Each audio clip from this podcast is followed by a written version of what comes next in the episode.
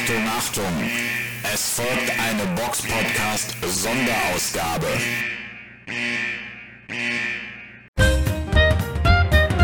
Ladies and gentlemen, live on tape from Germany, the one and only Box Podcast.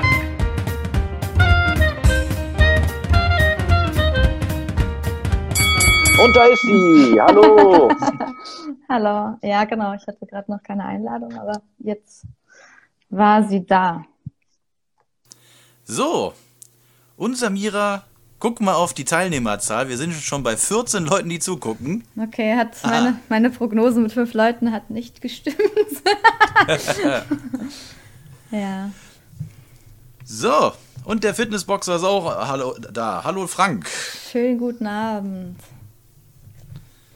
So. Ja, ich würde jetzt sagen, wir haben ja schon ein paar Fragen so reinbekommen, die können wir ja schon mal so anfangen. Um, und wenn dann ihr noch welche Fragen habt, dürft ihr euch natürlich gerne dazuschalten und dann gehen wir auch dann darauf ein.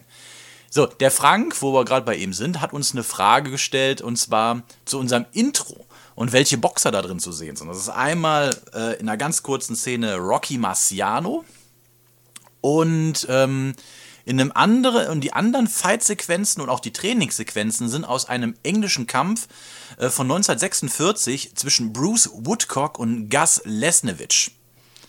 Da sind die größtenteils die Sequenzen draus her. Ah, Sebasti Sebastian Lucito ist auch da. Hallo. Moin, moin. ja. ja, schön. Es wird ja immer mehr. Ne? Aber, ja, du kannst ja mal erklären, Robert, ne? Das hat ja wahrscheinlich einen Grund, dass du dir recht alte Kämpfe ausgesucht hast, ne? damit Gut, wir keine Probleme kriegen. Das, aber abgesehen davon bin ich auch ein ziemlicher Oldschool-Fan. Ich mag halt auch die super alten Boxkämpfe total gerne. So Rocky Marciano, Joe Louis, äh, Primo Canero, Max Bär, Max Schmeling und sowas. Ich weiß nicht wieso, ich habe da ein Fable für.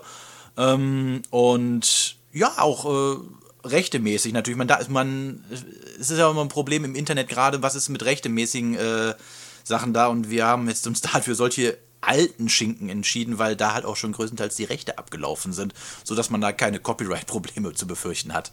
Ja, genau. Wir wollen ein bisschen auf der sicheren Seite sein, dass wir nicht verklagt ja. werden. Das ist ja ein bisschen schwierig, ja. aber heutzutage bei YouTube. mhm. Wir hatten ja mal einen, ist schon eh ein paar Jahre her gewesen, da haben wir mal ein Video äh, hochgeladen, wo ich eine Sequenz aus der Prinz von BR drin hochgeladen hatte, ja. weil es im Kampf in Philadelphia war. Da wurden wir sofort gesperrt. Ja, ich weiß nicht, wie andere YouTuber das machen, weil manchen klappt das irgendwie, ne? dass sie dann immer so aktuelle Kämpfe und so zeigen. Aber wenn wir einmal sowas versuchen, dann direkt Sperre, Anwalt, nein, also ja, ja. Knast. Noch nicht, aber wer weiß. Ja, muss man immer aufpassen. Aber mhm. ja, ansonsten, ich weiß gar nicht. Ach, da oben sieht man immer, wie viele Leute dabei sind. Elf, okay. Genau. Ja. Ist ja das erste Mal, dass wir das machen, deswegen müssen wir erstmal uns dran gewöhnen. Ja, ihr könnt ruhig genau. Fragen raushauen, ne? Also bis jetzt, wir schreiben auch mit, falls irgendwie ihr irgendwas wissen wollt, was, was es noch nicht in den Wenn Podcast geschafft hat oder irgendwas anderes. Ansonsten haben wir noch eine, noch eine Frage, die wir beantworten mhm. können. Von Detlef Detlefson. Kann ich ja mal vorlesen. Was meint ihr, hätte Rocky aus Berlin mit richtigem Management, Vorbereitung und Lebensziel seiner Zeit, aber auch gegen die Boxer in der heutigen Zeit mit seinem Talent karrieretechnisch schaffen können? Ähm, liebe Grüße aus Marzahn, euer bester Freund Detlef. Ähm, Oh, warte mal, bevor wir darauf eingehen, ja? wir haben nämlich schon gerade noch mal, wir haben noch mal gerade zwei Fragen reinbekommen. Okay, und zwar einmal von, ja, ja, man kann nicht beißen. Ähm, der war, der wahre Heinz hat gefragt, habt ihr euch den Kampf von Thun nochmal angesehen im Nachhinein? Nein, haben wir jetzt noch nicht im Nachhinein gemacht. Nur das an äh, Bildmaterial, was wir zu gesehen hatten, haben wir uns angeguckt, aber jetzt noch nicht weiter, sind noch nicht weiter drauf eingegangen. Aber Gegenfrage, hast du dir den Kampf dann angeguckt? Er kann ja noch mal was schreiben, ob er ihn oder was ich er dazu die meint. Antwort. Ach so, du kennst sie schon, okay, aber ich denke mal ja. Aber ja. Und was war die andere Frage? Ach so, wie geht's euch so? Das kann man natürlich auch. Ja, ja. das ist, ist, eine allgemeine Frage. Ich, Im Großen und Ganzen geht es gut. Im Großen und Ganzen geht es gut. Ja, uns geht's gut. Ähm, war ja heute auch recht warm in Berlin, von daher, wenn die Sonne scheint, geht's mir immer gut. Ach, Mhm. Der war Hotte hat noch schlimm, war schlimm, schreibt der Wahre eins. Mhm. Also der Kampf, also okay, der Thunkampf dann. Und Traurig. der Hotte hat noch eine Frage. Und der Hotte hat äh, eine Frage noch reingehauen. Äh, Glaubt ihr, dass das deutsche Frauenboxen noch mal relevant wird? Mm, ich glaube das schon. Ich- Also das, ist- was heißt relevant? Das muss man vielleicht noch mal definieren. Aber ich denke, in Deutschland wird Frauenboxen noch eine Rolle spielen. Gerade weil äh, es eine Menge junge Boxerinnen gibt, die eine große so Social Media Präsenz haben und so auch nochmal Aufmerksamkeit auf den Sport lenken, denke ich schon, dass Frauenboxen mit Leuten wie Sophie Alisch, Christina Hammer, jetzt neu Sarah Scheurich, äh, Ramona Gräf, dass die natürlich ähm, schon ein Faktor im deutschen Boxen äh, sein werden. Oh, der Christian Thun guckt sogar gerade zu, sehe ich gerade. Ja. Aber er hat geschrieben, er Mhm. Boxen generell hat er auch nochmal geschrieben. Aber bei Frauen ist natürlich noch viel Potenzial. Ne? Also bei dir, du siehst ja jetzt zum Beispiel Ramona Gräf, guckst du dir morgen live an. Also da sind noch Live viele. in Wuppertal. Genau, live in der neuen Boxhauptstadt in Deutschland anscheinend. ähm, ja, von daher, live zu sehen ist doch nochmal was anderes. Da kannst du uns dann erzählen, wie du sie fandest. Und Sarah Scheurich ist natürlich auch am Start. Ich meine, sie gibt ihr Profidebüt, die war erfolgreiche Amateurboxerin und nimmt natürlich auch kein Blatt vor den Mund. Und so eine Boxerin braucht man natürlich, mit der man auch reden kann, ne? die man auch zum Interview einladen kann, die auch Bock haben, irgendwie sich zu äußern zu bestimmten Themen. Und ich denke, dass da noch einiges, dass man da auf jeden Fall neben Nina Meink und Sophie Adisch noch ein paar aufbauen kann und dann bestimmt noch spannende Kämpfe arrangieren kann und da einiges ja, nach vorne bringen kann. Wobei natürlich die Frauen immer ein bisschen im Schatten der Männer natürlich laufen. Ne? Das ist ja in Deutschland, leider ist es halt so. Ich hoffe, das ändert sich vielleicht irgendwann. Vielleicht haben wir auch mal eine Katie Taylor, aber also von der Relevanz, von der Relevanz aus. Muss ja nicht die beste der Welt sein, aber es kann ja einfach eine, oder zum Beispiel in der Ebony Bridges, ne? Ist halt so einfach eine, die halt irgendwie Aufmerksamkeit auf sich zieht. Eine Mit, Persönlichkeit, irgend, kann man mit sagen. irgendwas, genau. Die sich halt irgendwas ausdenkt und dann das halt durchzieht. Mhm. Was steht denn da? Irgendwas mit Autogrammkarten. Oh Gott, es geht so schnell, ich kann gar nicht die alle Fragen lesen. Also, wir können ja, also ob du eine äh, Autogrammkarte hast, ja, ich kann dir gerne eine Autogrammkarte von uns zufaxen. noch nicht! Mit elf Hörern, äh, zwölf Hörern lohnt sich das noch nicht. Vielleicht irgendwann mal. So, wa- Wir unterschreiben Dann- aber alles. Also kommt einfach auf uns zu und seht, wir schreiben, unterschreiben auch auf euren Arm und so, wenn ihr Bock habt. Dann der wahre Heinz hat gerade noch eine Frage reingehauen und zwar Shields versus Marshall. Vorteil für Marshall, weil in England? Uh, das ist eine gute Frage. Ähm, per se ist es generell immer ein Vorteil, wenn du zu Hause boxst. Heimboxer, Per ja. se. Ja, glaube ich auch. Frage ist jetzt halt, wie, ähm, wie dominant kann auch eine, Ma eine Marshall sich gegen eine gute Technikerin wie Shields durchsetzen. Marshall ist zwar eine gute Technikerin, aber in erster Linie ist er auch eine gute Puncherin. Und ich denke, klar, Ist auf jeden, es ist Fall auf jeden Fall ein Vorteil. krasser Kampf, ne? Der beste Kampf, den man fast machen kann eigentlich als bei den Frauen. Also richtig spannend. Und das wird nicht so einfach werden. Also ist auch sehr knapp, sehr ausgeglichen. Auch die Wettquoten sind sehr ausgeglichen. Leichter Vorteil für Marshall, wahrscheinlich weil es äh, ja Heim, ein Heimkampf ist. Ähm, ich würde auch sagen, das ist wirklich ein 50-50-Kampf und ich glaube auch eher, dass da über die Runden geht. Aber ich freue mich total drauf. Also Marshall äh, ist einer der Bo Boxerinnen, die ich wirklich kenne, weil die halt auch wirklich Bums in den Händen hat. Ja. Da bin ich auch, muss ich sagen, sehr primitiv. Also wenn da jemand richtig Bums hat und einfach einem so Fan! grob weg, grob wegbumsen kann, super. da kommt es mir gar nicht auf die Technik an. Also wenn, der zu, wenn da jemand zuhauen kann, Ja, bin ich dabei. das ist immer beeindruckend, ne? So ist halt. Aber ob sie Seven, also ob sie Clarissa Shields, ich meine, die ist schon sehr kompakt, ob sie die umhauen kann, hm, weiß ich Boah, nicht. generell, die Bo generell die Boxerinnen, die äh, in den Klassen da unterwegs sind und jetzt, klingt jetzt blöd, aber die nicht dick sind, ähm, das sind alles Maschinen. Ja, ja, deswegen. Also, ich glaube, das wird ein sehr enger Punktsieg für eine von beiden. Also sehr knapp. Mhm.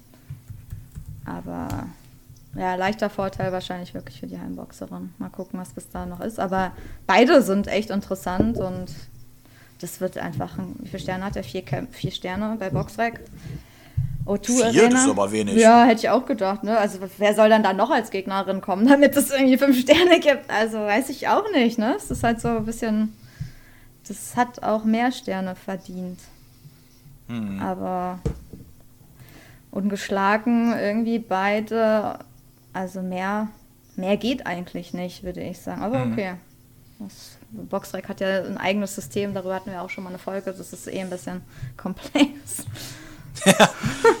oh, dann, oh, dann haben wir auch noch, noch, noch eine Frage vom Heiko reinbekommen. Und zwar, warum wird heute nicht mehr um die richtige Europameisterschaft geboxt? Ich als Boxfan weiß nicht mal, wer Europameister im Schwergewicht ist. Ja, warum das so ist, ist ganz einfach. Die Promoter setzen Kämpfer an bei den Subtiteln der Verbände, weil sie sich halt durch gute Punkte oder sagen wir gute Platzierungen in den Rankings ver, äh, verhoffen. Dann kann man sich Europameister nennen und das lässt sich besser vermarkten. Gut, wie wir dazu stehen, glaube ich, sollte allgemein bekannt sein. Wir lieben ja, wenn es unzählige Titel gibt und deswegen merken wir uns die auch immer so gut, weil ja, weil es so wenige gibt. Ja, das hat ja auch den Grund, deswegen weiß man ja auch nicht, wer Europameister in irgendwas ist oder wer, weiß ich nicht, International Champ ist, weil es halt zu viele Titel gibt. Das verwirrt halt nicht nur die Box-Nerds, sondern jeden. Also das es wäre halt echt besser, ein Weltmeister, ein Europameister, fertig. Mehr braucht man nicht. Und man kann trotzdem nebenbei noch geile Kämpfe machen, die einfach, einfach geil sind, weil die aufeinander, weil zwei Boxer oder Boxerinnen aufeinandertreffen. Das muss ja nicht immer um den Titel gehen. Also das ist halt wirklich Nö. unwichtig teilweise. Natürlich, Weltmeister hört sich immer geil an, aber ein Kampf kann auch so cool sein und Leute mitreißen. Ja, aber wenn, also ich habe halt wenig Ansprüche eigentlich, was Titelkämpfe angeht. Äh, ich will eigentlich nur einen guten Kampf sehen, aber bei Weltmeisterschaft, da bin ich dann schon pingelig. Dann sage ich auch schon, das muss aber auch wirklich eine Weltmeisterschaft sein, weil das Ding Trevor Bryan gegen äh, Daniel Dubois, äh, machen wir uns jetzt mal nichts vor. Das wäre noch nicht mal eine Europameisterschaft gewesen, wenn es denn in Europa gewesen wäre. Ja, genau, so eine Weltmeisterschaft. Sehr besser gewesen, als halt nicht irgendwie so einen Titel gehabt hätte. Einfach einen Kampf und fertig. So. Manchmal ist es dann zu schwach und. Aber auch so, das ist einfach die Verwirrung für die Boxfans. Man weiß natürlich, warum es gemacht wird. Ne? Man kann mehr Geld so machen, man kann Leuten, die nicht so viel Ahnung vom Boxen haben, das besser verkaufen, weil man immer den Titel erwähnen kann und die nicht einordnen können, wie viel der wert ist. Aber im Endeffekt, so für die, die sich dann doch mit dem Sport mehr auseinandersetzen, ist es halt eher kontraproduktiv, würde ich sagen. Also nicht so, oder? Also für uns bringt es ja nichts. Aber im Endeffekt geht es ums Geld und das zählt ja meistens im Boxen. Deswegen wird keiner das ändern. Ne? Obwohl, da gab es ja mhm. mal ein bisschen Bestrebung, aber im Endeffekt hat es ja nicht wirklich viel mhm. geändert. Hotte hat noch eine Frage gestellt und zwar, äh, was sagt ihr zum Kampf Saidi gegen Barau? Wer wird das gewinnen? Wir machen jetzt eine Kurzeinschätzung, weil wir natürlich auch dann noch auf den Kampf eingehen, wenn wir das in der, in der jeweiligen Folge dann auch beantworten. Aber Stand jetzt gehe ich ganz klar mit Barau. Saidi, keine Frage, guter Boxer, aber der hat nicht das Level von Barau. Der wird dem ein paar, ein paar enge Runden bereiten, aber der wird das Ding nicht gewinnen. Da bin ich mir ziemlich sicher. Wobei ich mich gerne natürlich des eines äh, Gegenteils überzeugen lasse, aber ich denke, Barau sollte das klar nach Punkten im Minimum gewinnen. Was denkst du, Samira? Ja, ich, also eigentlich Barau ist der klare Favorit. Ich meine, er hat zwar eine Niederlage im Rekord, aber Jack Kulkai, das war ja auch sehr knapp. Also ich habe es zwar auch, glaube ich, so so gesehen knapp für Kulga den Kampf, aber andere hatten auch ähm, Barau als Sieger. Äh, von daher, eventuell hat er gar keine Niederlage im Rekord. Jamal Saidi hat zwei Niederlagen bereits im Rekord. Einmal gegen Feig also Feigenbutz gegen Kulkai. Ähm, ja, also ich glaube, dass Saidi ihn schon fordern kann, dass das schon echt mhm. jetzt nicht so lockerer Durchmarsch wird. Aber ja, also der Favorit muss einfach Barau sein und ist er auch. Also bei mir ganz, ganz klar eigentlich. Also ja, es wäre alles andere wäre halt eine große Überraschung. Das, wobei also Jamal Saidi sehe ich mir auch gerne an. Also auch cooler, cooler Boxer. So macht immer Spaß, immer Spaß seine Kämpfe zu sehen und von daher ist es auf jeden Fall schon mal schön, dass dieser Kampf überhaupt zustande kommt zwischen Wasserman und ähm, äh, und Argon, dass sowas ja überhaupt organisiert wird. Okay, die müssen, es wurde jetzt auch angesetzt, aber da gibt es ja auch immer Auswege, dass man es dann doch nicht macht und so. Also für, für die deutschen Boxfans ist das schon eine richtig geile Ansetzung. würde ich sagen. Mhm.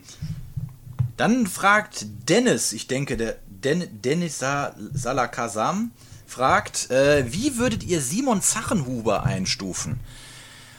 Also ich habe noch nicht allzu viel von ihm gesehen, deswegen kann ich da jetzt keine allumfassende Meinung zu abgeben. Ähm, per se macht er für mich einen guten, soliden deutschen Eindruck. Ähm, Einen deutschen Eindruck? ne, Oder was ja, gesagt? so, ja, also äh, der macht auf jeden Fall, also Deutschland kann der definitiv an die Spitze kommen. Aber es ist also, du wirst ja erst mit den Gegnern sehen, wie gut jemand wird. Und ähm, das muss gesteigert werden. So von der reinen, von- dem, was ich so sehe, denke ich, nimmt er, nimmt er den Sport schon ernst, äh, ist da ernsthaft hinterher. Ähm, aber ich kann mir noch kein ehrliches äh, Urteil erlauben, zu denken, ah, kann der was, kann der nicht was. Ja, ist schwer einzuschätzen. Also, was er kann, ist auf jeden Fall Vermarktung. Ne? Er ist ja schon bei Let's Dance oder so aufgetreten, also erscheint auch recht oft bei der Bild. Von daher, man kennt den Namen schon mal, das läuft auf jeden Fall schon ganz gut, so medientechnisch. Ansonsten 17 Siege, 9 durch K.O. Ähm, Mittelgewichtler bis jetzt, ja, er muss an seinen Kämpfen halt wachsen. Bis jetzt hat er halt maximal einen Sternekämpfer bei Boxrec. Und da kann man halt noch nicht viel sagen, muss man echt sagen. Also Maurice Morio, ähm, dann zweimal geboxt, dann zuletzt Mbemba, Miesi.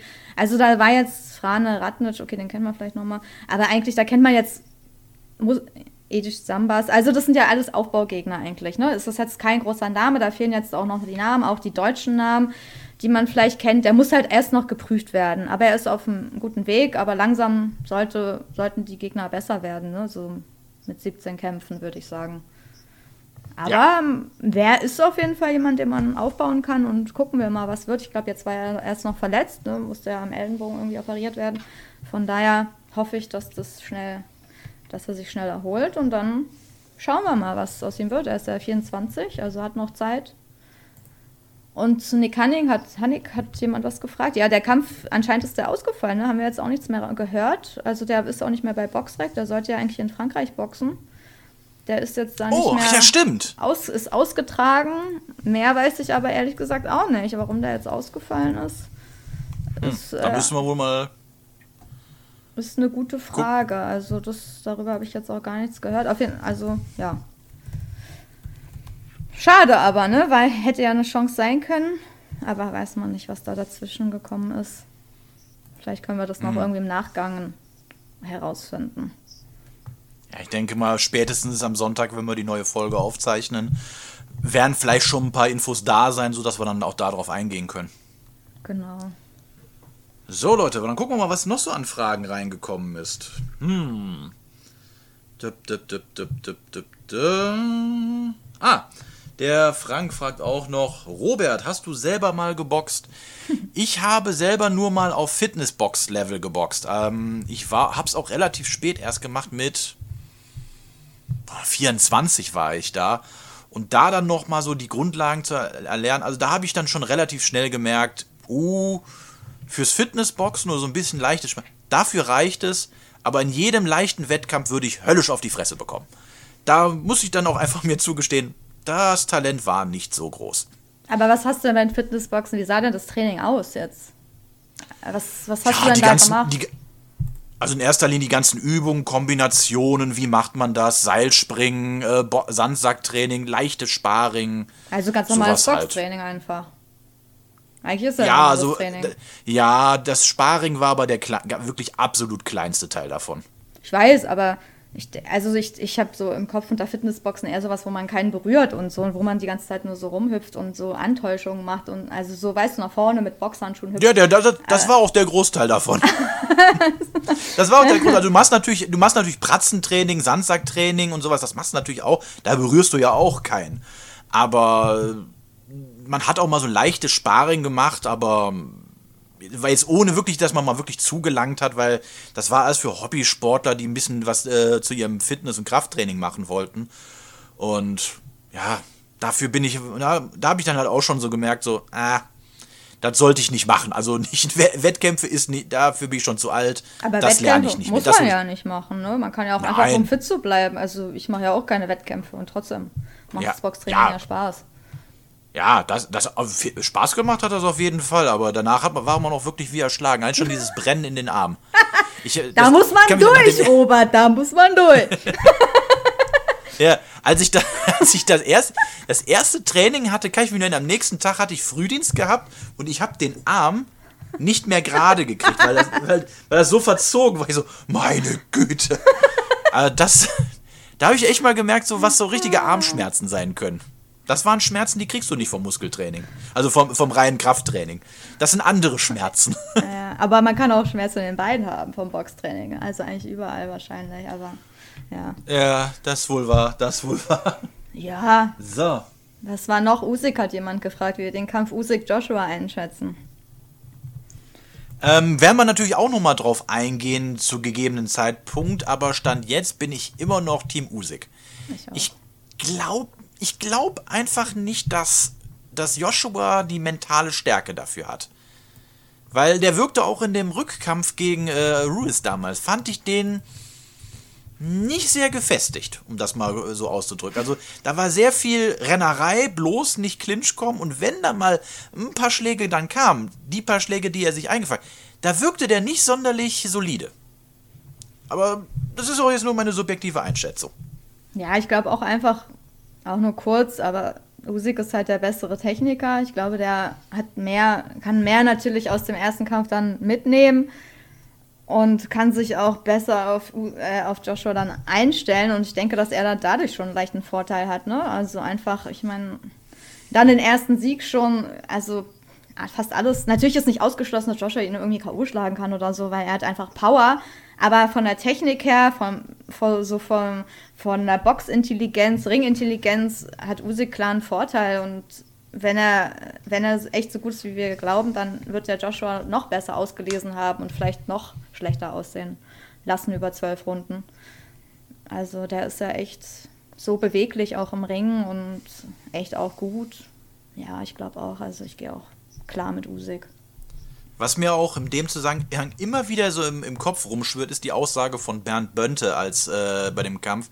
Man merkt, dass Usyk halt auch einfach über 230 oder so was es war, Amateurkämpfe gehabt haben. Das ist der, der Ring ist für den quasi wie ein Fisch im Wasser. Der weiß, was er zu tun hat, wo er hinzugehen hat. Das hat Joshua nicht. Der hat nicht so viele Amateurkämpfe. Der hat nicht diese Riesenerfahrung. Und Bernd Bönte hat recht. Das ist so, das habe ich in dem Punkt gar nicht so beachtet, aber so wie er sagt, es macht von vorne bis hinten einfach für mich Sinn. Jo äh, Usyk kennt den Ring. Er weiß, was er zu tun hat. Er kennt jede Kombination. Und du hast ja gesehen, auch bei dem Kampf gegen Joshua, auf jede Aktion von Joshua hatte der immer eine Antwort parat. Ja, ja, ist halt der Ring, die Ringintelligenz, ne? Auch so einfach. Ja. Der weiß, wie er sich bewegt, der weiß, in welche Richtung er läuft, er weiß, wie er kontert. Der, der hat halt irgendwie schon nicht alles, aber wahrscheinlich schon viel im Ring gesehen und erlebt und deswegen. Und wenn er jemanden schon mal geboxt hat, dann, dann ist es eigentlich noch, noch leichter für ihn, vielleicht dann im Rematch den auszupunkten. Das, Und hinzu kommt ja jetzt auch noch, Joshua ist 30. Ich meine, er ist, also, das klingt immer so, als würden wir jetzt, ich will den jetzt gar nicht schlecht reden. Joshua ist ein Weltklasse-Schwergewichtler. Und dass er an der Spitze war, da war er gerechtfertigt. Aber ähm, ich glaube nicht, dass Joshua diese eine, ähm, dieses eine Talent hat wie Wladimir Klitschko. Und zwar, sich im mittleren Alter nochmal umzustellen. Ich glaube nicht, dass der es schafft, seinen Kom Stil komplett so umzustellen, um seine Schwächen auszumerzen. Klitschko konnte das unter Stuart. Ich bin mir nicht sicher, ob Joshua das auch kann.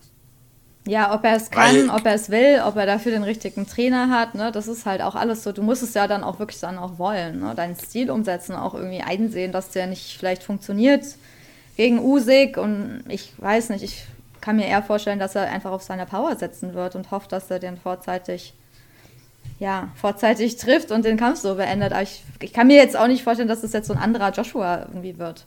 Wäre natürlich richtig cool, Eben. wenn er so voll anderen Stil irgendwie oder so wie Derek Chisora dann mit seinen Might-Bewegungen die ganze Zeit plötzlich was komplett anderes macht, was man vielleicht vorher nicht so Ja, gesehen aber hat. ich- aber ich glaube auch Aber ich glaube, der dafür müsste jetzt ist er dann doch zu unbeweglich. Dafür Ja. trägt er doch viel zu viel Muskelmasse Ja, mit sich rum. Das macht am Statur. Ende auch müde. Schwierig. Muss man gucken, muss man gucken. Lassen wir uns überraschen. Auf jeden Fall trotzdem spannender Kampf. Wir freuen uns auf den Kampf und ja, wer weiß, was bis dahin ist. Ja, bald soweit 20.08. Also der Countdown Mhm. läuft. Dann fragt der Heiko auch noch, glaubt ihr, die ARD oder ZDF wird nochmal Boxen übertragen? Ja, letztes Jahr im Herbst haben sie ja äh, ähm, Krasnitschi Bösel 2 übertragen. Ich glaube aber, die, das ZDF ist da, glaube ich, nach der Nummer mit Universum und diesem Streit, wenn wir uns da noch dran erinnern, Gott. könnte ich mir vorstellen, dass das ZDF da jetzt dann keinen Bock mehr drauf hat. Glaube ich. Die zweite Veranstaltung von Universum sollte ja, glaube ich, bei. Sollte, glaube ich, so die Veranstaltung, die im Oktober in Düsseldorf hätte stattfinden sollen, 2020 sein, aber ähm, stattgefunden hat es ja dann nicht. Was jetzt da ist, weiß ich nicht, aber ich kann mir nicht vorstellen, dass das ZDF da nochmal einsteigt. Bei der ARD kann ich es mir noch vorstellen. Ich meine, äh, SDS ist beim, hat seine, macht seine Veranstaltung beim MDR. Der MDR ist eine ARD-Sendeanstalt. Also die Wege sind da, um darüber zu gehen, relativ kurz. Ähm, von daher könnte ich mir das schon durchaus vorstellen, dass, dass, ARD, dass die, dass das, dass die ARD äh, das nochmal machen würde. Ja, ich glaube auch. Also ich meine, das ZDF könnte ja auch mit einer anderen Boxstall als Universum zusammenarbeiten, wenn sie das unbedingt wollten. Ne? Also ich meine, man könnte ja zum Beispiel hier, wo ich gerade Björn sehe, hi Björn, alles Gute. man könnte auch mit Argon irgendwie zusammenarbeiten. Ne? Das ist also ist ja auch vorstellbar. Wenn man jetzt irgendwie, wenn das Tischtuch mit Universum zerstritten ist, ich meine, die sind ja eh jetzt mit ihren YouTubern total präsent auf, äh, ja, auf YouTube, ihren Livestreams. Aber ich glaube, ausgeschlossen ist gar nichts. Es geht darum, ob man sich einigt. Meistens hat es mit Geld zu tun.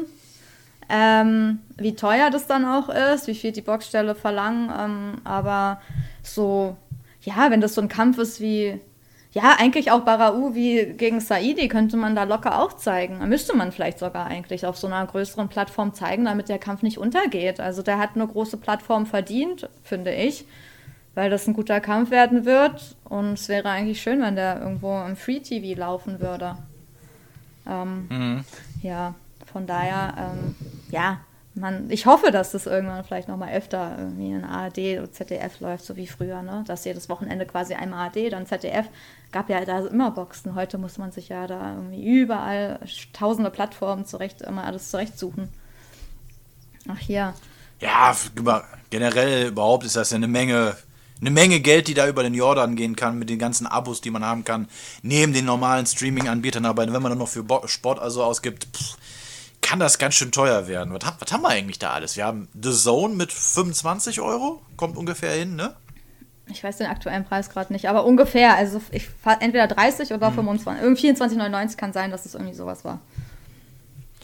Ja, dann haben wir noch, äh, das haben wir ja noch Bild Plus, die kosten ja nochmal Geld. Dann hätte man noch Fight.de, Fight24 gäbe es noch. Aber das ist immer Pay-Per-View, ne? Für, pro Kampf muss man die halt immer extra zahlen dann, ne? Da kann man ja nicht so monatlich. Ja, ja, aber es ist Geld. Es ist aber ja Geld, natürlich, ist ja Geld. ist im Endeffekt dann sogar teurer. Ich glaube, Bild Plus ist ja dann noch am billigsten, ne? Weil du da irgendwie 4 Euro oder so zahlst, wenn die das jetzt nicht auch irgendwie erhöht haben, wenn ich mich richtig erinnere. Aber ja, es ist natürlich auch für die Boxfans schwierig, weil man immer recherchieren muss, wo irgendwas läuft. Das, schon das finden manche anstrengend. Ne? Du musst halt gucken, wo kann ich das jetzt sehen? So. Das ist halt ja Aufwand und das macht es halt den Leuten nicht so einfach.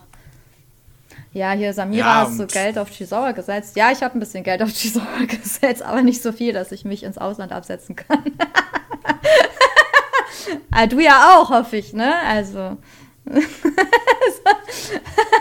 ja, aber ich setze wirklich Meinte, immer er hat uns eine moderat. Nachricht geschickt. Ja, ja, ich glaube, ja. Also ich setze immer sehr, nicht, wirklich nicht viel. Aber ja. Von daher, bei mir ist eher so Spaß. Spaß setzen so und ich weine auch nicht, wenn ich das verliere, weil das recht wenig ist, was ich da setze. Es geht eher so um den Fun-Charakter. Hier steht der Kampf morgen von Sarah Scheurich, läuft nur bei Bild Plus. Ja, also die Veranstaltung morgen in Wuppertal, Robert, ne, kannst du ja auch was zu sagen. Also die läuft nur bei Bild Plus, soweit ich weiß erstmal. Genau, also soweit ich weiß auch. Und ich werde morgen live vor Ort sein, äh, vielleicht mal die ein oder andere Story noch von dort posten und versuchen ein bisschen Bildmaterial aufzunehmen und da vielleicht einen kleinen Beitrag zu machen, aber Oh, dein Ton war gerade irgendwie Mein- weg. Ja, ja, ich meine Verbindung ist gerade nicht die beste. Ähm, ich werde morgen live vor Ort sein, werde versuchen, ein bisschen Bildmaterial zu sammeln und vielleicht so einen kleinen Bericht über die Veranstaltung äh, zu erstellen. Mal gucken, wie gut mir das gelingt. Vielleicht ist es auch alles Mist, was ich da produziert habe und dann kommt es nicht raus. Aber das werde ich dann Samstag beim, beim Sichten des Materials sehen. Ja, aber auf jeden Fall ist ja schon mal gut, dass du uns so Live-Eindrücke vermitteln kannst. So ein bisschen von, der, von dem Event. Aus erster mhm. Hand wir irgendwas im nächsten Box-Podcast zumindest auch schon ein bisschen hören können. Und ja, also bei Bild Plus könnt ihr das Event, ich glaube, ab 19.30 Uhr sehen. Also für alle, die nicht live vor Ort sein können. Und ja, ich denke, das ist schon, schon lustig so, ne? Das, äh, die, die Cards so mit Austin Trout und und so weiter, sag ich mal. Shirat Aslan ist ja, ja auch wie dabei. Gesagt, für eine deutsche Card kann man echt nicht meckern.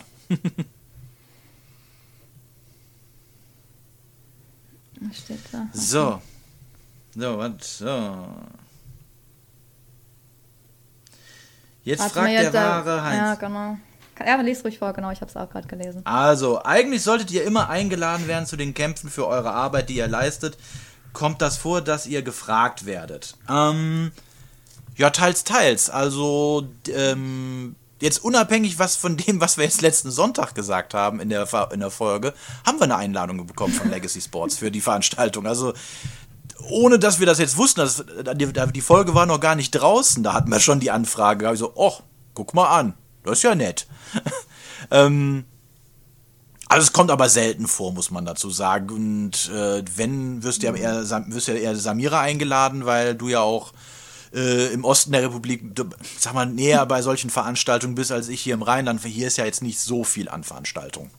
Ja, es hat eher damit zu tun, dass es einfach organisatorisch so nicht läuft. Also ähm, die größeren Box-Promotions, die kommen ja nicht auf einen zu, sagen wir mal so, die haben ja meistens äh, äh, Presseverteiler, dann versorgen sie einen mit Informationen und da gibt es dann auch die Anmeldung für die Events und mhm. äh, meistens bekomme ich die, weil ich halt mehr in dem Boxbereich auch journalistisch gearbeitet habe und äh, oft, ich leite das natürlich auch weiter, aber eigentlich ist es so, dass man die bekommt und wenn man Interesse hat, meldet man sich halt an und dann geht man hin. Aber bei uns ist es halt auch so, dass wir es natürlich eher wahrnehmen, wenn es bei uns in der Umgebung ist, weil, weil wir natürlich dann auch Kosten haben. Ne? Es ist ja einfach so, wenn du durch die Welt, sonst würden wir ja wahrscheinlich auch sonst wohin fahren, nach Dubai oder so, aber das müssen wir alles selbst finanzieren. Äh, so ein Wochenende und manchmal, dann fehlt manchmal auch die Zeit, weil das ist ja jetzt auch nicht unser irgendwie Hauptding, was wir irgendwie, wovon wir leben, sondern wir verdienen ja mit dem Box-Podcast kein Geld. Und deswegen ist das immer so eine Abwägung, ne? ob man das jetzt macht. Wenn es in der mhm. Umgebung ist, ist es natürlich leichter zu realisieren. Ähm, Wenn es weiter weg ist, äh, ist es natürlich ein bisschen schwierig so. Aber natürlich, ich bin auch immer gerne live irgendwo im Ring dabei. Ich denke mal, bei Robert wird es jetzt bestimmt auch angesteckt werden, weil die Atmosphäre ist natürlich auch immer im Ring ganz anders. Gerade wenn man irgendwie Ringside ganz vorne, ich meine, du sitzt ja wirklich dann oft in der ersten Reihe, also direkt am Ring. Und das du, das weiß ich, das weiß ich nicht. Ja, das weiß, das weiß ich jetzt bei dir nicht, aber da muss man sich auch erstmal hinarbeiten wahrscheinlich, keine Ahnung. Aber saß ich halt irgendwann dann auch mal und das ist halt schon wirklich krass. Also die Sicht, die du dann hast, auch okay, manchmal sind Fotografen vor allem, aber man ist so nah dran, das ist schon was Besonderes und das reißt einen halt. Hallo Marco, das äh, genau, hier rede ich gerade vom Boxfotografen Marco Baumann, sehr guter Boxfotograf ähm, ja, reißt einen natürlich dann auch mit rein in, in die Kämpfe so und ja, aber wenn wir könnten, so, wenn das zeittechnisch und sonst wie gehen würde, wären wir wahrscheinlich immer irgendwo dabei. Aber ich meine, das, ähm, wir freuen uns über Einladung. Ich weiß auch gar nicht, das machen natürlich eher auch kleinere Promotions, die jetzt auch nicht diese Presseverteiler haben, wo das dann so rumgeschickt wird oder die unsere Kontakte dann nicht haben. Ja. Mhm. Ja, aber Instagram ist da schon ein ganz gutes Tool, auch um solche Kontakte auch äh ja, an, äh, anzugehen. Eine Frage, die ist jetzt ein bisschen im, im Chat untergegangen, ist die von Valeaic. Ich hoffe, ich spreche das richtig aus. Ähm, haltet ihr William Skull für einen angemessenen Gegner für den Pflichtkampf gegen Kanäle oder wird Skull sang- und klanglos untergehen? Puh. Das ist äh, auch eine gute Frage. Also, Stand jetzt, auch wenn jetzt Canelo verloren hat, aber er ist immer noch Top, Top. Also, ich denke denke schon, dass äh, Skull da jetzt kein Land sehen wird. Ja. Ich, ich wüsste jedenfalls nicht wie. Der ist natürlich extrem guter Techniker, ne? Geil, aber der Favorit natürlich. Also eigentlich ist äh, in jedem Kampf ist eigentlich ist äh, Canelo der Favorit oder nicht. Also das ist einfach, der, der hat einfach schon ganz andere Kämpfe gekämpft. Ne, und viel mehr gesehen. Also in welchem Alter der schon gegen Floyd Mayweather im Ring stand, das ist halt unnormal, wenn man daran jetzt denkt und seine ganze Entwicklung danach, einfach krass. Das ist so unnormal. Eigentlich ja. seine ganze Karriere ist wirklich richtig crazy. Und von daher, irgendwann hat er natürlich sein, äh, wird er seinen Punkt erreichen, wenn er nicht vorher seine Karriere beendet, wo seine Prime over ist. Aber ich denke, soweit ist er noch nicht. Also von daher denke ich, dass, ja, dass Canelo auf jeden Fall da noch der Favorit ist.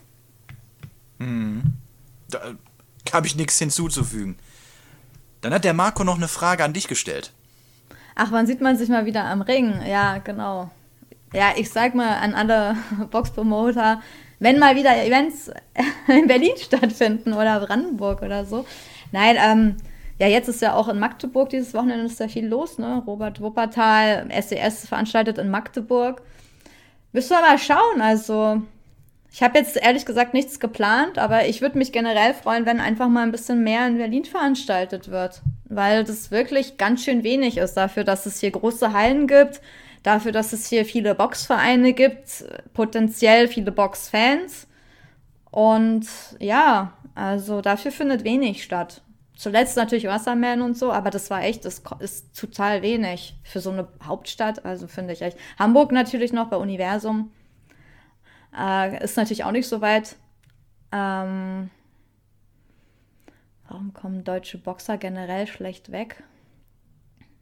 Was meinst du damit? Schlecht bei uns im Box-Podcast weg? Oder was? Marco muss noch mal genauer schreiben. Ich weiß jetzt nicht, verstehst du die Frage? Robert, wie würdest du die Frage verstehen? Ähm, generell schlecht weg, ja. Bei was? Genau, bei was, aber ich würde, also vielleicht um da jetzt. Bei uns. Ah, genau, bei so, euch. ja, ich okay, okay, habe ich richtig verstanden. N naja, nicht alle. Also gen generell würde ich jetzt nicht sagen, aber ich kann ich verstehen, wir sind schon, kritisch. ich gebe zu, bei Deutschen Bo sehr kritisch, ähm, weil. Weil wir sie besser kennen, vielleicht auch, weil wir sie mehr unter der Lupe haben vielleicht. Nee, das, das würde ich noch nicht, das würde ich jetzt nicht sagen, aber ich würde sagen, ähm, äh, wir beobachten halt das, das Gesehene mit dem Gesagten etwas kritischer. Wenn ähm, da zum Beispiel Aussagen kommen wie, das ist jetzt eine Weltmeisterschaft. So, und wenn du dann guckst, dass die, wenn du da zwei Boxer hast, die auf der Weltrangliste maximal Platz 30 sind, ähm, dann hat das nie, und du weißt, da sind 20, 25 Kämpfer davor, die alle besser gerankt sind dann kann das keine Weltmeisterschaft sein. Und wenn du dann jemanden hast, der aus Deutschland ins Ausland geht und ich meine das wirklich nicht böse, aber nach Strich und Faden verprügelt wird, dann hat das nichts mit Weltmeisterschaft oder mit äh, irgendwelchen Weltklasse-Titeln äh, zu tun oder äh, Lo Lobeshymnen, die man auf, manchmal dann äh, über die gemacht werden. Ja, der wird dann da drüben äh, es versuchen halt drum dran. Ja, deutsche Boxer haben in der Regel nicht das Weltklasse-Niveau, um oben zu bestehen.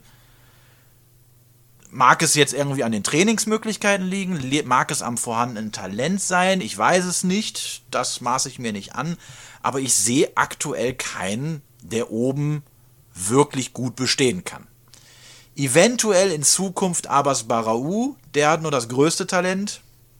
Aber ob der jetzt ganz oben hinkommt, weiß ich nicht. Ich denke, ein Title Shot dürfte auf jeden Fall drin sein. Dafür ist das Talent durchaus vorhanden. Aber ob er auch einen Titel gewinnen kann, gerade im Ausland, mit einem, jetzt mit Wasserman jetzt nicht so den super starken Promoter im Hintergrund, weiß ich nicht.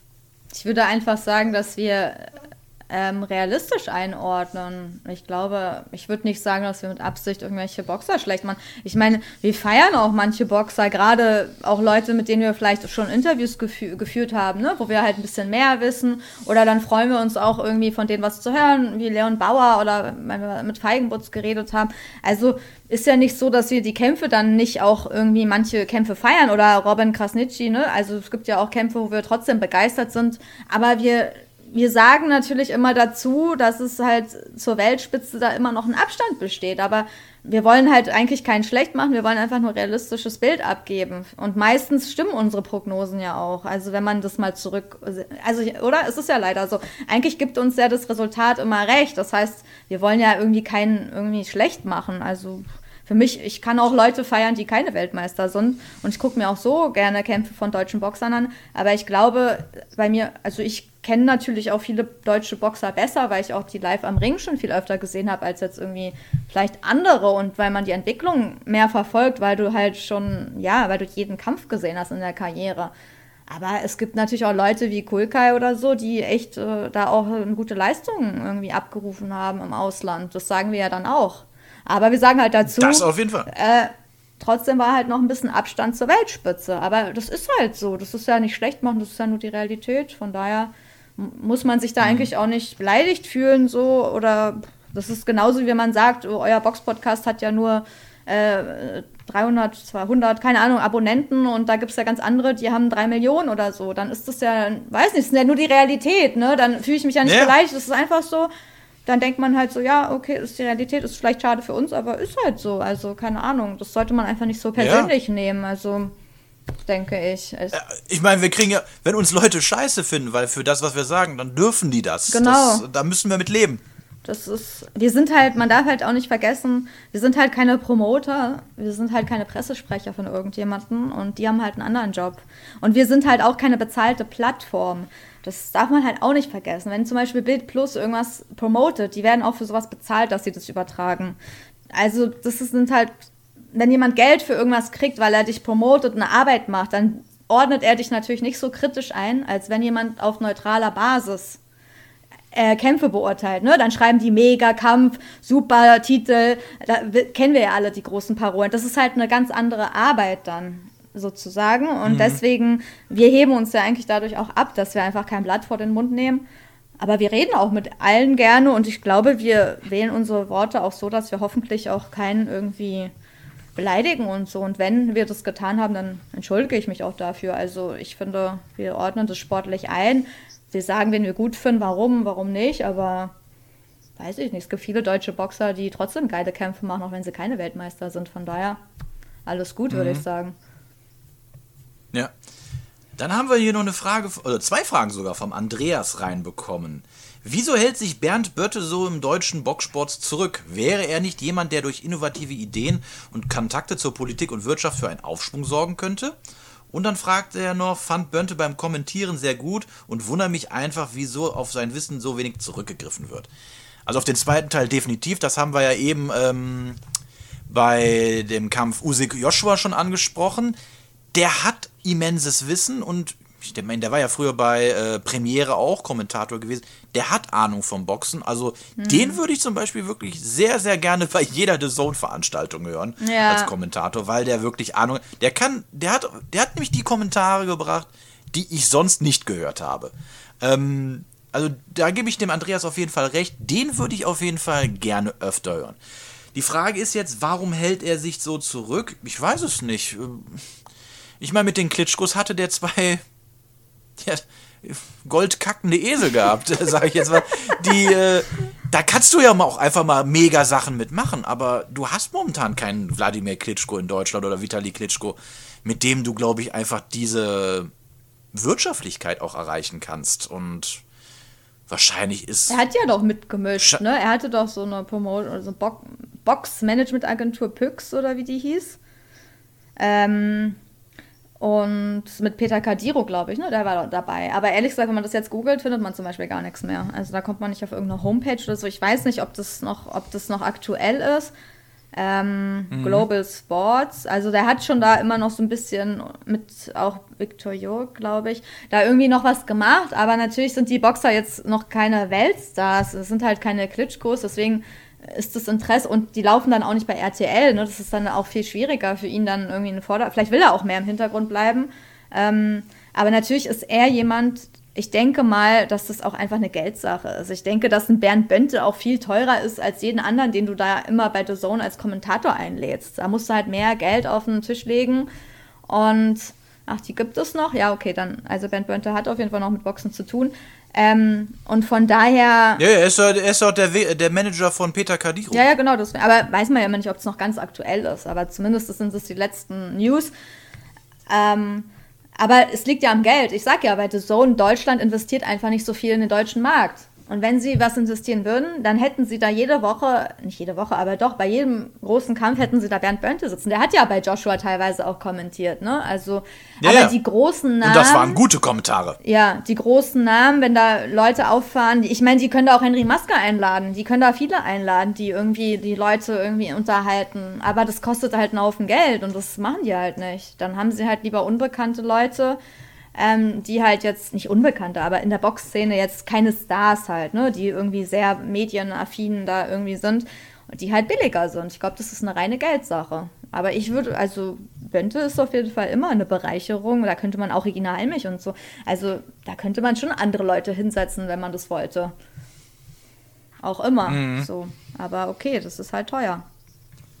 Ich, aber ich stimme auf jeden Fall zu. Bönte, Bereicherung. Ähm, Heiko hat noch eine Frage gestellt. Wie geht es mit Robin Krasnitschi weiter? Weiter hört man da ja gar nichts mehr. Ja, ist eine gute Frage, wissen wir auch nicht. ähm, als Bösel jetzt in Amerika geboxt hat, kann ich mich nur an diesen äh, Post von ihm erinnern, wo er, naja, verständlicherweise auch ein bisschen angesäuert, so dass er kommentiert hat, so, dass er jetzt eigentlich da sein könnte. Ich, ich krieg den Wortlaut nicht mehr hin. Ähm, ja, ist eine gute Frage. Krasnitschi ist ja jetzt auch schon, glaube ich, ich meine, Jahrgang 85, also müsste 36 sein, 36, 37, so um den Dreh. Der ist jetzt auch im Herbst seiner Karriere. Ähm, aber was da jetzt kommt, weiß ich nicht. Er ist bei SES raus. Er hat gegen SES gestänkert. Ähm, oh, meiner Meinung nach kann ich, kann ich das Gestänkern ja, ich meine, da haben wir ja diverse Folgen zu gemacht und das auch untermauert, können wir das sehr gut nachvollziehen, aber das Problem ist, find- denke ich immer, für, für Nestbeschmutzer, dass ähm, die es dann halt auch in der, im Markt oder in der Szene dann halt auch schwierig haben, weil ich glaube, jemand, der mal Ja und Amen sagt, ist natürlich beliebter bei Promotern. Ist aber auch nur meine ähm, grobe Deine Einschätzung. Einschätzung, ja. Er hat ja auch zuletzt ein bisschen eher sein Privatleben gepflegt. Ne? Ich glaube, der hat auch geheiratet. Also herzlichen Glückwunsch, Robin. Wenn du Bock hast, kannst du dich nochmal melden. Vielleicht machen wir nochmal ein Interview. Hatten wir schon mal angefragt. Ähm, und sonst steht bei ihm auf Instagram, dass am 24.09. in Gersthofen, also in seinem Gym, da hat er ein Gym, ähm, eine Boxveranstaltung stattfindet. RK Fight Night. Also der macht das jetzt anscheinend auf eigene Faust. Ich bin jetzt aber da steht halt von, eine Veranstaltungsreihe von Champion Robin Krasnitschi oder Krasnicki. Ähm, nee, Krasnitschi, ne? Ich sag das immer falsch, tut mir Krasnitschi. leid. Ja, ich habe mir das falsch angefüllt. Krasnitschi, wir wurden ja korrigiert, genau, ich will es richtig aussprechen. Ja, wir sind halt Kartoffeln, die es nicht besser wissen. Ja. nee, wir wissen es besser, aber manchmal so, wenn man sich das immer Ja. falsch sagt. Auf jeden Fall hat er am 24.09. ein Event, aber es steht halt noch nicht da, ob er da boxt oder ob halt Boxer aus seinem Gym da nur boxen. Aber ich kann mir auch vorstellen, dass er vielleicht da boxt. Zumindest wird er da sein. Und ja, von daher, also da geht es irgendwie weiter, aber so von der Klage oder so hat man jetzt nichts mehr gehört. Ich denke, sowas dauert eh Jahre. Da wird man wahrscheinlich auch so schnell nichts mehr hören. Aber vielleicht sollten wir nochmal anfragen, ne? oder vielleicht können wir nochmal mit ihm, ihm sprechen. Ich glaube, das ist ganz interessant, was er so macht, was, was er so plant und ja, wie es so weitergeht. Aber eigentlich hat er auch verdient, dass er da nochmal irgendwie eine Plattform kriegt. Man muss das ja nicht immer alles so kritisch irgendwie. Klar, der hat irgendwie SES Stress bereitet, aber im Endeffekt, warum haben alle darüber geredet so? Über diese Veranstaltung, jeder hat es gesehen, alle haben sich das angeguckt. Ich meine, es hat auch Leben da reingebracht. Im Endeffekt, ne? muss man ja auch dazu sagen. Genau. So, haben wir noch irgendwelche Fragen? Gerade haben wir jetzt gerade keine Fragen, die reinkommen. Ähm. Huch. Der Katze springt bei mir auf den, auf den Stuhl. Solange sie dir nicht auf den Kopf springen. Obwohl, Katzen kommen immer gut an, oder? Ja, Wenn die noch genau, boxen Katzen kann, wenn die noch boxen kann, so dann wer ist der Hit? Boah, wenn, wir haben ja jetzt eine zweite Katze. Musst du mal sehen, Ach, wenn die dann da, so. wenn die sich käppeln. Ja, ja. Ist die klein? Eine kleine oder eine größere schon? Ganz, ganz. Äh, ist, die ist drei Monate Ah, alt, also die okay. ist noch ganz, ganz klein. Ja, okay, wir weichen ab, aber okay. Warum macht ihr euren Box-Podcast nicht öfter mit Kamera? Äh, ja, das hat mehrere Gründe. Also der Eugen hat keine Webcam und der ist, mag halt nicht filmen. Und ähm, da nehmen wir Respe äh, das respektieren wir. Und manchmal ergibt sich das halt auch so. Das ist halt auch mal eine produktionstechnische Sache. So, und wenn wir das mit Video machen, ist das ein bisschen größerer Aufwand, dann das im Nachgang auch zu produzieren. Ähm, also wenn ich jetzt, wenn wir sonntags aufnehmen, das machen wir immer um die Mittagszeit rum, sitze ich so im Schnitt drei bis vier Stunden an der Postproduktion von dem Podcast. Ich muss den Sound abmischen, ich muss äh, da noch ein paar Filter drauflegen, ich muss ein Video erstellen, ich muss die Thumbnails erstellen und ich bin kein Profi da drin. Ich, äh, ich brauche da schon so meine drei bis vier Stunden für und ähm, Deswegen machen wir das dann auch nicht immer mit Video, weil wenn wir es mit Video machen, muss äh, Samira mir auch ihr Video rüberschicken, mhm. beziehungsweise ich nehme von Skype die Videospur. Dann ist ihr Video nicht ganz so toll wie meins, was ich in Full HD aufnehme. Außer wenn wir halt Interviews machen, da ist Video muss, weil da macht es am meisten auch Sinn, dass die äh, Zuschauer und Zuhörer auch wirklich sehen können, was in unseren Gesichtern abgeht, weil manchmal, das hat einer, glaube ich, auch mal geschrieben, irgendwie so, man konnte irgendwie uns unsere Emotionen im Gesicht ansehen, wenn jemand was irgendwie so. ja. Nö, aber. Also, es ist, es ist ein, also ein, sagen wir mal, ein organisatorisch aufwenderisches äh, Argument, warum wir das halt machen. Genau. Also nicht immer machen. Aber ab und zu. Oder sowas, vielleicht machen wir jetzt sowas öfter, ne, wo man so ein bisschen ähm, freier mhm. reden kann. Und, aber es kostet halt mehr Zeit. So, das, und da ist eh schon mhm. alles recht viel Zeit mit allem auch hochladen und äh, Thumbnails und Text und sonst was alles und teilen und so. Ich glaube, die Leute unterschätzen ganz schön, wie viel Zeit es eigentlich in Anspruch nimmt. Von daher. Also man kann schon sagen, so, so der Sonntag so der Sonntagnachmittag ist bei mir eigentlich für die Katz. weil ich bin halt dann, wie gesagt, mit der, wir müssen halt Dinge aufzeichnen. Im Schnitt versuchen wir es so eine Stunde zu machen und dann, äh, wie gesagt, dann die Postproduktion davon. Da müssen mir der Eugen und der und die Samira noch ihre Tonspuren zuschicken, damit ich das alles synchronisieren kann das, wie gesagt, das muss dann nochmal bearbeitet werden, so dass nochmal die ein oder andere Tön, äh, Tonspur äh, ein bisschen glätten, falls da ein Störgeräusch drin ist. Also das, das, ist schon ein bisschen aufwendig und soll ja möglichst schön klingen. Und die Vorbereitung nicht zu vergessen, ne? Ich meine, wir müssen ja auch die Kämpfe sehen, teilweise, die, über die wir reden. Also das ist ja auch nicht, dass es irgendwie so von alleine. Natürlich gucken wir nicht alles, manchmal ähm, ähm, informieren wir nur über die Ergebnisse, weil wir können gar nicht alles gucken, mhm. würden wir vielleicht gerne, aber das geht halt gar nicht. Und das kostet ja auch nochmal Zeit, also Stunden. Ne? Also kommt auch an, wie lange die Kämpfe gehen, aber nicht alle enden ja vorzeitig in drei Runden. Das heißt, da ist man dann in zwölf Runden beschäftigt, man macht sich Notizen dazu. Also von daher, das ist schon jetzt nicht so, was man einfach mal so aus dem Nichts irgendwie herzaubert. Ne?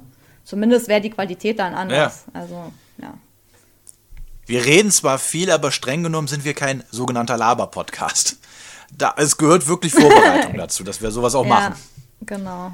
So, dann noch im Endspurt haben wir noch eine Frage. Auch der Andreas fragt noch eine Frage. Wäre es eurer Meinung nach realistisch und positiv, wenn man Promoter übergreifend, in Deutschland ein zentrales Gym gründen würde, an dem alle die elitärsten Boxer aus Deutschland trainieren würden?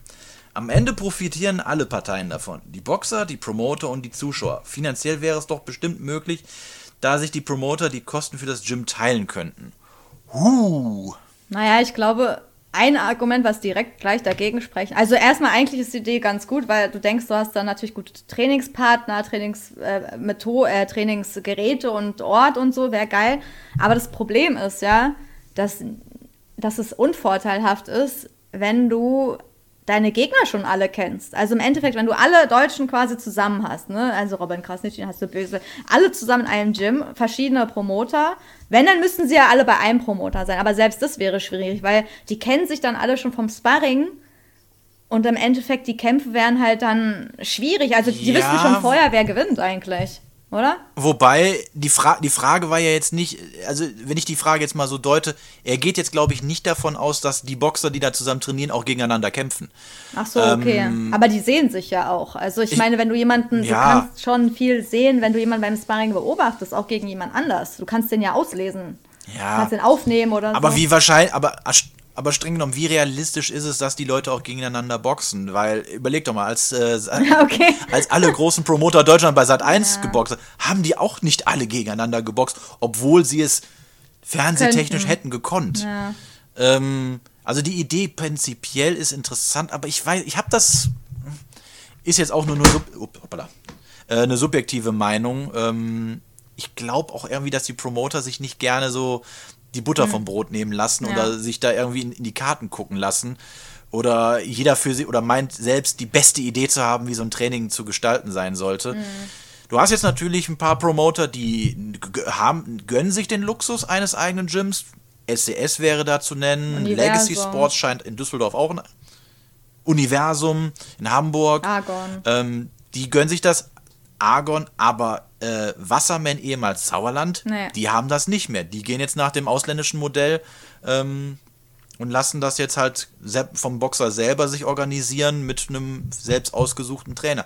Das hat alles seine Vor- und seine Nachteile. Natürlich hast du dann diese Trainingsgruppen, aber im Endeffekt boxst du auch oder arbeitest du größtenteils immer mit den gleichen zusammen.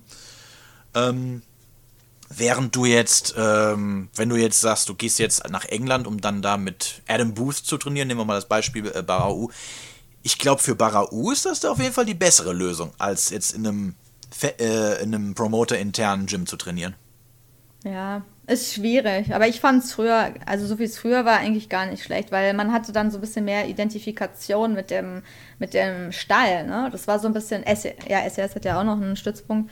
Also du, das war ja wirklich immer so, auch ein bisschen diese Konkurrenz wurde ja früher auch geschaffen, ne? zwischen irgendwie Sauerland und Universum. Entweder Team Universum, Team Sauerland, wer ist besser? Da gab es ja immer so die, Kon- wer macht bessere Events? Das eine läuft in der Z im ZDF, das andere in der ARD. Das war ja immer eigentlich auch irgendwie so ein bisschen cool, so das zu haben und diese Trainingsgruppen zu haben. Und wenn du da dann warst, dann hast du halt so viele Boxer gesehen und dann konnten die halt auch gegeneinander antreten und es war halt so ein bisschen wie so ein Revierkampf oder wer ist jetzt, äh, wer ist der Bessere? Das war ja wirklich immer richtig cool. Auf der einen Seite Fritz Dunek, da Uli Wegner, äh, Arthur Abraham gegen Koren Geber oder so, das war ja schon, das hatte ja eine Brisanz. Das kannst du natürlich jetzt nicht mehr machen, weil äh, klar kannst du immer noch mal mit den Stellen, bei denen es möglich ist, aber es ist ja nicht mehr so konzentriert, ne? Nicht mehr zwei, die den Markt bestimmen, die alle Boxer quasi bei sich haben, auch international.